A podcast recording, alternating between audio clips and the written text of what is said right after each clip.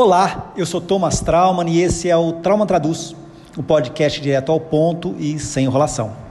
Hoje é dia 7 de abril e vamos falar dos empresários fura-fila.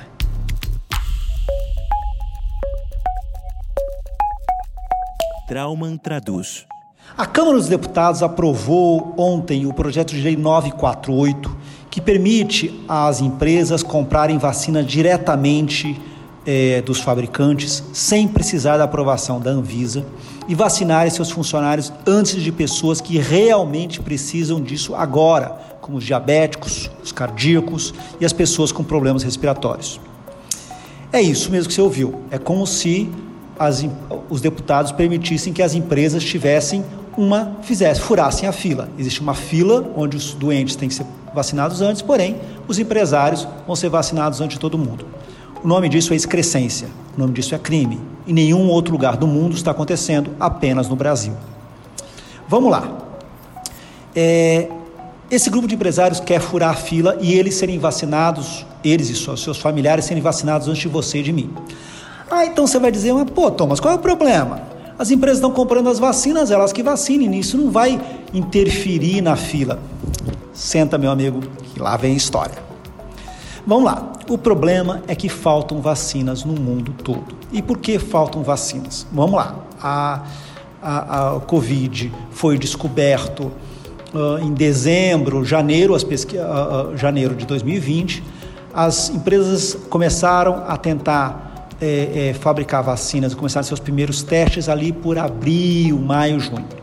O que, que os fabricantes fizeram? Eles iam investir um, uma fortuna para fabricar vacinas, eles foram nos governos, bateram na porta dos governos e falaram: olha, a gente vai tentar fabricar vacinas, mas a gente tem que ter garantias de que essas vacinas vão ser compradas lá na frente quando nós terminarmos nossos testes.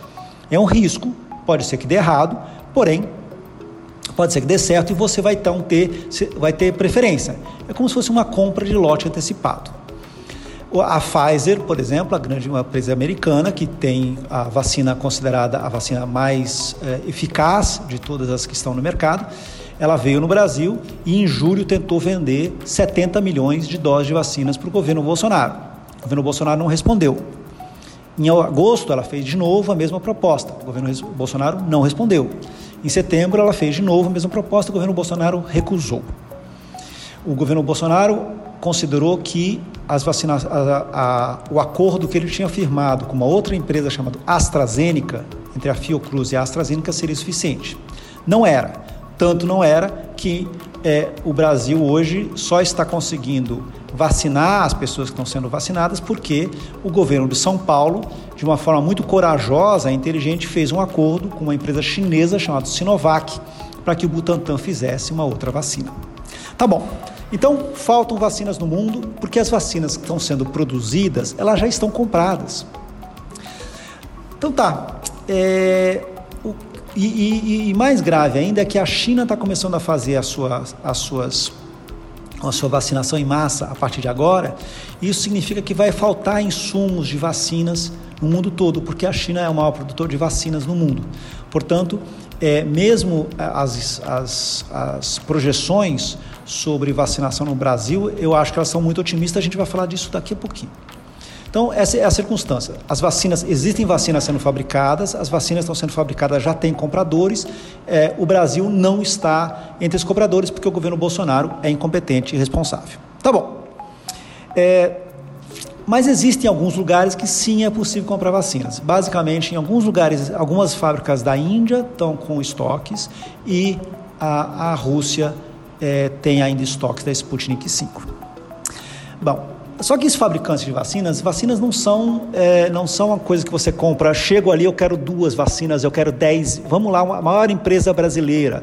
A maior empresa brasileira tem 100 mil funcionários. Se alguma empresa bater e falar, eu quero, então, 200 mil doses, né, porque são duas doses necessárias, não tem ninguém que queira vender.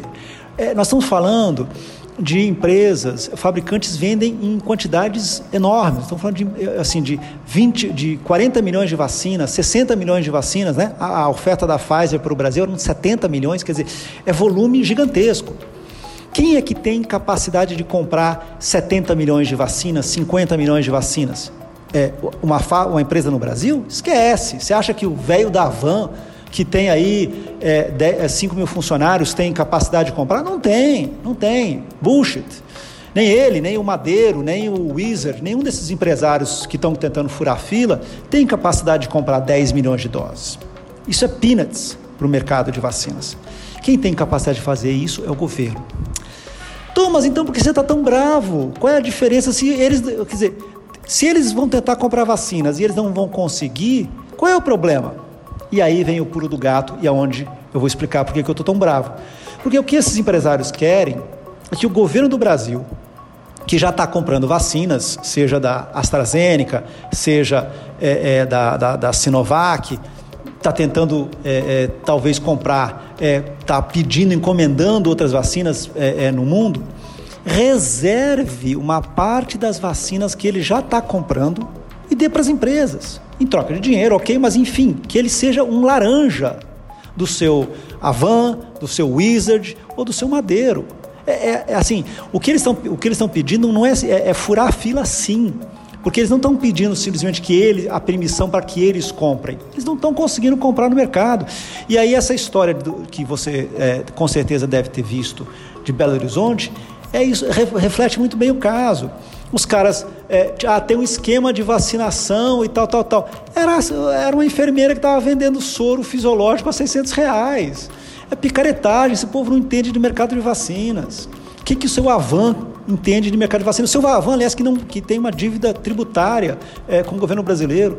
É, é, então, vamos ser claros aqui que o problema todo não é o problema todo não é, o, os empresários poderem comprar suas vacinas e vacinar seus funcionários. É os empresários usarem o governo do Brasil é, o dinheiro do governo do Brasil, que é pago por todos os contribuintes, ou seja, você, eu e todos nós, usasse esse dinheiro para revender para eles, para que eles deem para seus familiares, para eles mesmos, para os seus amigos e para os seus funcionários, e eles tenham furem a fila que a fila a fila de vacinação ela não é uma fila criada da imaginação de alguém é, é, tem uma lógica. Por que, que você primeiro começa vacinando os acima de 80 anos, depois os acima de 75, depois acima dos 70? Porque são esses os grupos etários que são mais suscetíveis à Covid e são os que é, uma das é, sofreriam mais caso fossem internados e necessitassem é, de respiradores. Portanto, que nós estamos fazendo aqui, quando a gente faz uma fila de vacinas que privilegia a, a os mais velhos, é mesmo nós estamos salvando vidas. Né? Então, o ponto principal a gente tem que entender aqui é que este processo, ele não é um processo é, tirado da cartola, tanto que esse processo é o mesmo processo que está sendo feito nos Estados Unidos, é o mesmo processo que foi feito em Israel, é o mesmo processo que está sendo feito no Chile, em qualquer lugar.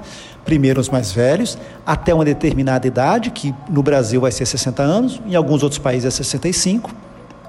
A partir daí, você começa os grupos prioritários. Qual é o primeiro grupo prioritário? São chamados grupos de risco, ou seja, cardíacos, pessoas com problemas respiratórios, pessoas diabéticas, etc.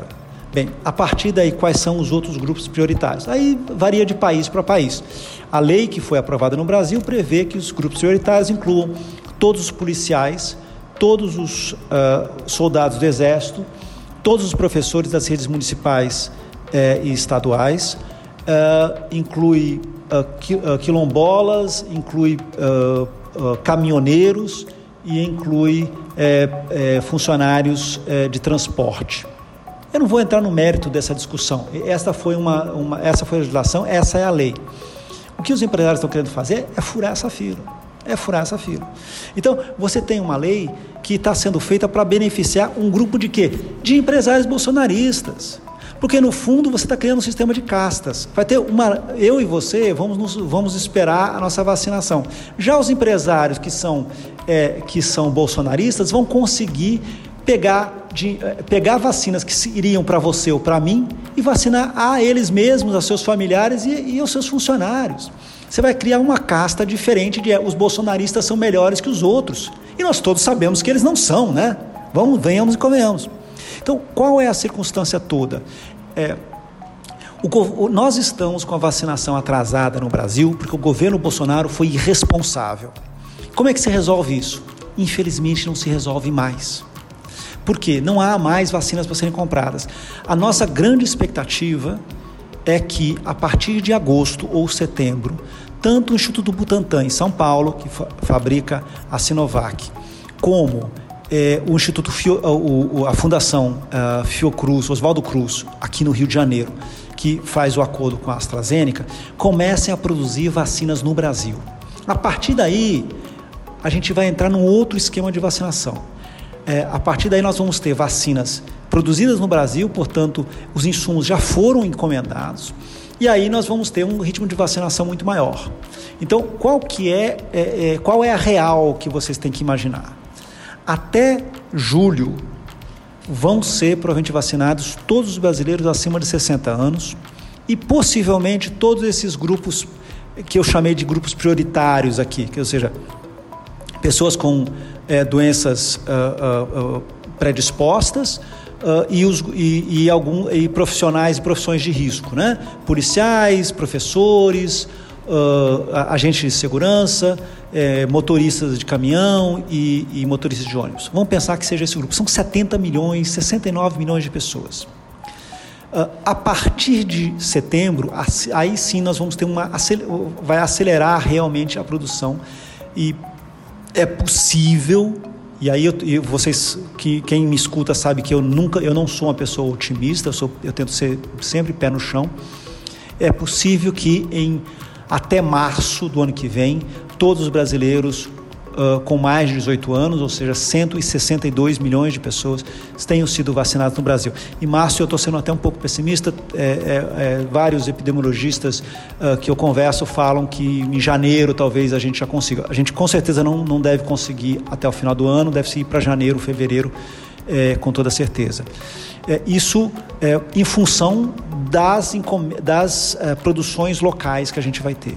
Agora, isso se a gente não tiver um sistema de castas. Porque se a gente tiver um sistema de castas, o que, que adianta ter o Brasil? É, é, o Brasil deixa de ser uma democracia para ser uma plutocracia. O que, que é a plutocracia? É o governo dos ricos. É, o, o, assim, ter um governo que governa apenas para os ricos, para que, que serve esse governo? Eu sou Thomas Trauman, esse foi o Trauma Traduz de hoje e eu volto semana que vem. Espero você. Tchau, tchau.